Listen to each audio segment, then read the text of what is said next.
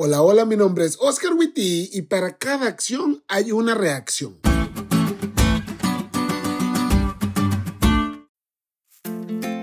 Debo reconocer que la física nunca ha sido mi fuerte. Sin embargo, no importa qué tan malo seas en esto, si pasaste por la escuela puede ser que sus leyes se hayan quedado en tu cabeza.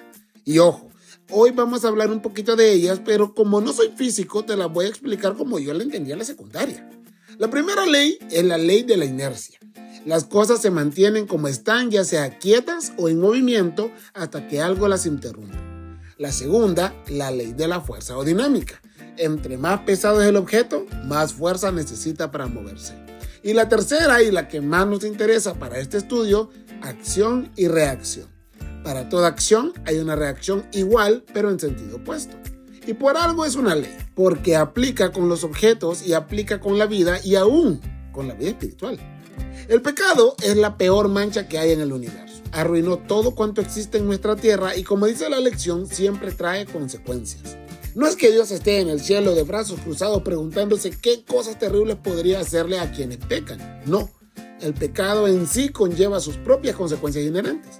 Y puede que durante un tiempo no las sufra, pero siempre, escúchame bien, Siempre pecar traerá amargas consecuencias, no solo en la eternidad, sino también en la actualidad. Claro, eso suena genial si lo leemos cuando alguien nos está dañando injustamente. Qué bueno que las acciones que está cometiendo contra nosotros tendrán una reacción igual, pero ahora en su contra. O siendo más bíblicos, el pecado que está cometiendo contra nosotros traerá sus consecuencias. Habrá justicia. Pero no suena tan genial cuando lo leemos previo a cometer algo que está mal. Porque no podemos engañar a Dios, ¿eh? Y todo lo que sembremos vamos a cosecharlo.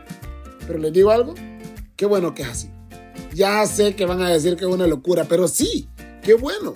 Porque muchas veces Dios nos permite experimentar las consecuencias de nuestros actos a fin de que entendamos cuán profundamente dañino y ofensivo es nuestro pecado y así librarnos de él.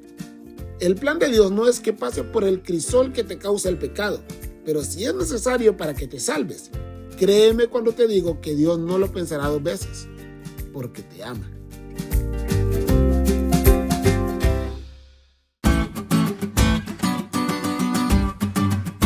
¿Te diste cuenta lo cool que tuve la lección? No te olvides de estudiarla y compartir este podcast con todos tus amigos. Es todo por hoy. Pero mañana tendremos otra oportunidad de estudiar juntos.